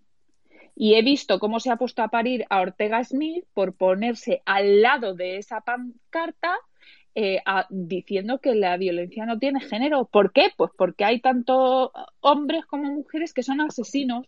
Y esto, eh, esto es algo que hay que denunciar y hay que decir. O sea, lo que no es normal es, como ha comentado Lupe antes, que ante un mismo hecho, un hombre tenga una, una condena y una mujer otra. ¿Eso es igualdad? ¿Eso es, eh, ¿Eso es razonable en un Estado de Derecho, en una democracia como, como la de España? Bajo mi punto de vista, no. Y es ahí donde yo creo que todos debemos poner un poco el foco. Es que eh, hay mujeres que son víctimas de violencia y que están amenazadas que no se, se, las considera víctimas porque resulta que el atacante no es su expareja, sino, por ejemplo, su hijo y esas mujeres están obligadas a convivir con su agresor. Pero ya no solo que tengan que convivir con él, sino que es que encima se tienen que hacer cargo de los daños que puedan provocar. Entonces estamos construyendo una sociedad en la que incluso hacemos diferenciación entre mujeres de primera y mujeres de segunda, según quien sea el agresor. Entonces, yo creo que sí que, que ahí Vox eh, está dando la batalla y no es que Vox esté solo, sino que es que solo queda Vox. Bueno, yo, yo, yo, que no, milito en ningún partido político ni creo que lo haga en mi vida. Eh, a ver, que la violencia no tiene género, muy rápido. Es una perogrullada porque quien tiene sexo es, son el autor y la víctima, siempre. Es decir, la, la violencia es el acto y el, el, e, e, es el acto, como definimos al acto, ¿vale? Eh, luego, en el tema de, de, la, de la oposición, a ver, es que eh, todo es propiciado, primero, por lo que yo he dicho, el, el, analfabetismo que hay en el Congreso, pero también está, eh, eh, eh, también lo propiciamos un poco nosotros, los votantes. El, el, populismo necesita un caldo de cultivo. Y el caldo de cultivo es cuando la crisis financiera decíamos que es que la gente no sabía ni siquiera lo que era una hipoteca. Pero es que de lo que se están aprovechando es precisamente, primero, de la falta de conocimientos jurídicos generalizada, generalizada, eh, y, y, claro, y eso es lo que abre estas ventanas de Overton de, la que de las que hablan los politólogos, de, oye, hay, un, hay temas que son tabús de los que no se puede hablar. Claro, por supuesto, el, el, no es que el PP eh, fuera parte, el PP el pacto de Estado, también lo es Ciudadanos. El pacto de Estado tiene cosas buenas, pero el pacto de Estado ha parido también este bodrio que han publicado hoy. Entonces, yo, yo siempre abogo, en lugar de recurrir a eslogans a fáciles, que yo sé que en la política pues necesitas mensajes cortos y sencillos, pero también yo creo que un señor al que le votamos y le pagamos un dinero, en muchos casos, pues bastante sustancioso de nuestros impuestos, estos señores tienen la obligación de explicar. Y es que parece que en la política en general se ha dedicado, ha renunciado a esa obligación de explicarle las cosas a la gente, de tratarnos como adultos en general, y nos tratan como a críos. Y nosotros entramos al trapo además moviendo pues los típicos hashtags, cosas reduccionistas y, y bueno, y, y, yo pues voy a intentar, puede que mucha gente no esté de acuerdo conmigo, puede que mucha gente crea que hay cosas que estoy diciendo que no son correctas, pero yo creo que lo que defiendo en el fondo, lo que subyace en mi defensa al margen de cualquier partido, es lo correcto, eh, que es la defensa siempre de los valores que cimientan el Estado liberal y democrático de derecho, porque aunque ahora muchos de los dos lados del espectro, del espectro político se lo están tomando a la ligera, nunca en la historia de la humanidad ha habido, a pesar de todos los problemas que tenemos, nunca ha habido tanta prosperidad y tanta libertad. Tenemos muchísimos problemas y estamos involucionando hacia atrás como los cangrejos, pero cuando la solución que se da a los problemas es dinamitarlo todo de los polvos de las cenizas nunca se construyen nada. Se pueden construir cosas nuevas, pero lo nuevo no siempre es mejor. Hola, ¿qué tal? Buenas noches. Eh, no sé si me queda tiempo ni un minuto para hablar quizás, porque esto terminaba y media, pero ¿qué tal, Lupe? ¿Cómo estás? bueno, podemos estar cinco minutos más, pero además eh, que tenía, quería dar la palabra a dos oyentes más, entonces sí, adelante. Hola, buenas noches, Malena. Hola, ¿qué tal? Buenas noches. No, mira, yo es que en consonancia estaba escuchando a Esther y precisamente he pedido la, palabra. Bueno, estaba escuchando a todos los hablantes, por supuesto, pero justo cuando hablaba Esther del tema de Vox y de que solo quedaba Vox y tal, yo creo que al final, mira, fíjate cuando tenemos esa expresión de que solo queda un partido eh, de una manera tan general, se está atendiendo otra vez a, ese pasto publicitario un poco más populista que con la ley integral de violencia de género, si bien es, es verdad que tienes razón, Esther, para mí es eh, ahora mismo el único partido que por lo menos mete el dedo en la llaga en este tema, pero es cierto que también lo lleva por una vía muy populista, incluso negacionista, incluso ridiculizando algunas situaciones, porque bueno, Ortega Smith, por ejemplo, eh, el hecho de no ponerse al lado de una pancarta o de un minuto de silencio por una mujer asesinada, creo que todos estaremos de acuerdo que no es un acto demasiado bueno, es decir, se está politizando. Por mucho que luego podamos discutir, ok, que la ley tiene, eh, necesita eh, modificaciones, que la ley tiene puntos eh, que nadie se explica cómo realmente, por ejemplo, lo que apuntabas antes de las denuncias falsas, del cómputo, de las presuntas denuncias falsas, que nunca llegamos a saber no cuántas son por esa instrumentalización, pues claro que, que, que, que luego podamos hablar de eso y aportarlo, ¿de acuerdo? Y que ningún partido se está atreviendo a ponerlo encima de la mesa bien. Pero yo creo que tenemos que evitar eh, hacer un derecho penal de autor también apuntando, por ejemplo, a, la nacionalidad de, las personas que cometen determinados actos delictivos, eh, a, los derechos penales de autores de determinadas características cuando no son españoles. Todo esto, cuidado también, Esther, porque Vox lo hace y nosotros criticamos mucho a la izquierda y con razón, pero cuidado. Bueno, no, estoy de acuerdo, Malena, por una mm. simple razón. O sea, y a mí me lo habrás visto muchas veces, porque además este es un tema bastante sensible para mí. es que tú eres un poco más moderada. tú eres un poco más moderada que el partido, lo sabes. bueno, yo no sé si soy más moderada o no más moderada. Soy un poco como decía antes Lupe, que creo yo que creo que eres, la, eres, la, es la primera vez que escuchamos aquí en esta de que Esther es eh, la más moderada. Bueno, yo, yo, lo sé porque conozco, a Esther. o sea, conozco, conozco a Esther y sé que en algunas cosas Esther, sé que en algunas cosas que siempre nosotros a veces tenemos conversaciones y tal, eres una persona muy racional y sabes que las dos podemos conversar de, diferentes cosas, pero es verdad que en el tema de Vox me parece que se politiza eh, muchísimo y a veces es un reflejo de populismo en algunos puntos, a pesar de que te digo que la oposición en algunos puntos, para mí, debe mejorar su trabajo sin lugar a dudas. Yo estoy cansada de decir que, la, ley, la, ley de violencia de género hay que, hay que perder el miedo. O sea, hay que perder el miedo a explicar por qué el cómputo de las denuncias falsas no es adecuado. Hay que perder el miedo a hablar de por qué las ayudas no se están concediendo de una manera eh, propiamente legítima. Es que Pero también hay que perder el miedo, Malena, en decir y en denunciar que los partidos que han creado la ley de Biogen y entre ellas, entre ellos el principal partido de la oposición, que es el Partido Popular, no denuncian que las madres están han, asesinado a niños y que no pongan ni una sola pancarta y no hagan, no, no levanten la voz para recordar a, a, esas víctimas que también han muerto. O sea, mi pregunta es, cuando muere una persona, ¿en qué, ¿en qué estamos convirtiendo este circo? O sea, en vez de pensar en la víctima, estamos pensando en si es mujer, si, es, si el agresor es hombre, si es español. Pero mira, fíjate, solo, a mí me, un apunte. Me importa un bledo si es blanco, si es negro, si vale, es solo, pero solo un apunte. Un apunte breve, por, un momento, por favor. Es una, es una súper reflexión muy, muy corta. Vamos a ver. Eh, si no hubiera la ley integral de violencia de género con estas características, probablemente Vox tampoco estaría hablando de la muerte de los niños. ¿Vale? Para, que me entiendas. Y no le quito importancia a ninguna de las creo que no. Me explico, es decir, se pone encima. No, un asesinato es un asesinato. Un asesinato es un asesinato. Y como bien sabrá todo jurista que haya eh, de oyente, sabe que se cometen delitos cada día, muchísimos en este país, en otros países incluso más, y no estaríamos hablando todo el día de los asesinatos que se cometen, de la colectivización, etcétera, etcétera. Pero como tenemos la ley integral de violencia de género, pues sacamos otras cosas eh, en el momento que se habla de eso, ¿no? Si no, a lo mejor, pero está mal. Mi pregunta es, ¿está mal querer mejorar lo Un momento, porque es que creo, que creo que donde se cuiden a todas las familias.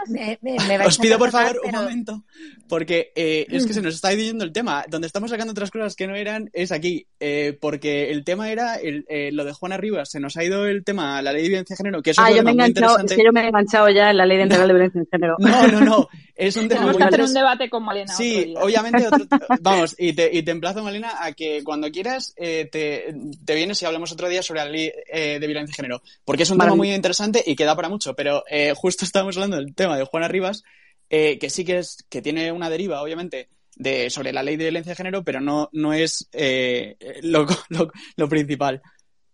Vale, Entonces, vale. Buenas noches. Buenas noches a todos. muchísimas gracias. Eh, Buenas noches. Vamos a darle la palabra a Nuna, que quería intervenir, y vamos a ir cerrando porque esto terminaba a y media. Muchas gracias, Rey.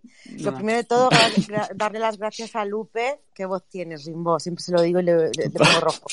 Pero Ay, que por Dios. Quería, quería darle las gracias Basta a. Lupe por, porque, y creo que lo hago en nombre de bastantes porque lo he leído por, basta- por, el, te- por el TL, por la maravillosa exposición que ha hecho, por ah, no hacer sesgos en los, en los hechos que ha mencionado, que sí que hay personas que eligen los hechos y quería darte las gracias en primer lugar. En segundo lugar, también Lupe ha mencionado, y me conecto un momento solamente con la violencia de género, pero para terminar con el caso que estamos hablando, sobre um, la falta de recursos que de verdad hay para víctimas, llamémoslas de violencia de género contra la mujer, como queráis, porque esos recursos se van por otro lado. Y el ejemplo que os puedo poner es que mi madre, cuando estuvo amenazada de muerte, con juicio, o sea, mi madre y yo estuvimos amenazadas de muerte, pero mi madre estaba en Mallorca y mi padre estaba en Mallorca. Em, Mi madre pidió una pulsera. La respuesta fue que no había suficientes. Ah. Y en ese Es que día esto es yo una vergüenza, hombre. y ese día yo mm, me acordé de muchas cosas. Pero bueno, eh, y me acuerdo muchas veces cada vez que veo chiringuitos, con todo el respeto del mundo, pero chiringuitos, hoy en día habrá una mujer que pida y no la tenga. por- Y para terminar, el caso de Juana Rivas, em, lo escribí ayer y lo vuelvo a decir porque creo que es importante tenerlo en cuenta. Se ha vuelto a girar todo, como ha vuelto a pasar aquí en la violencia de género, y no a lo mejor en cuestionarnos por qué, cuando se habla de presuntos abusos sexuales a un menor, se olvida ese tema. Habría que preguntarse por qué siempre la rueda gira hacia la mujer. Cuando la- lo decía al principio Lupe, el interés superior es el menor. Y, el- y del menor se han olvidado muchos firmando un indulto y se han olvidado muchos, porque lo dijo Cristina Ayala, que es una senadora fantástica del PP. Sí, estaba, La ca- estaba aquí hasta estaba aquí. Beata La- Legos se está, se está acoplando tu micro. Pues la cautela para mí fue clave en el auto. Prefirió ser cauteloso, tomar una mesura total y decir, como está la cosa que son presuntos, o sea, debió decir este hombre, vamos a ver, ante la duda de que todavía no se puede decir que no, ni que, sí, o sea, está en sobreseimiento provisional, prefiero proteger del todo al menor. Entonces, al final, llevamos dos días, otra vez, con el discurso de la mujer como víctima y el menor olvidado. Y termino simplemente una cosa y quería decir que yo, como superviviente de maltrato, y yo, como su hija de superviviente de maltrato, no me pondría detrás de una pancarta en un silencio. Porque hace menos de un mes una madre mató a, presuntamente, perdón, mató a dos niños en un incendio en Almería y no vi a ninguna ministra detrás de una pancarta. O todos o ninguno. Y esto es lo que quería decir. Buenas noches. Buenas noches. Nuna. Y vamos a terminar con Beata Legos. Es decir, que por poco, di- por poco digo Beata Legón pensando que podía Me has tener algo que ver. asustado, me has asustado. ¿eh? Sí, sí. Eh, Beata Legos, hola, buenas noches. Brevemente, Hola, buenas noches. hacemos- ¿Se me escucha bien?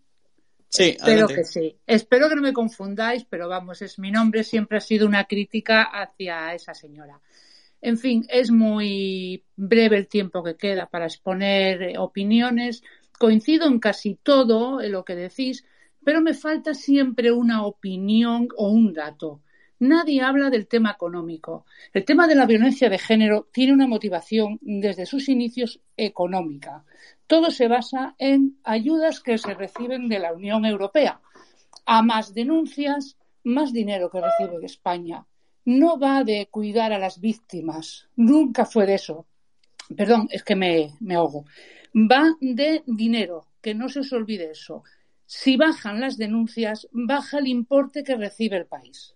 Con lo cual, otra cosa que siempre se olvida y que yo creo que hay que recordarlo o por lo menos insistir en ello, el hombre es el que puede cambiar esto, porque el hombre es el gran perjudicado. Si vosotros no os unís, si vosotros no peleáis, por mucho que pataleen los políticos, nadie va a hacer nada, porque es vuestra piel y vuestro pellejo el que acaban los calabozos. Nada más que eso. Gracias. Millón de gracias. Pues, si os parece, vamos a ir con ronda de conclusiones. Eh, voy a dar la palabra a Cersei.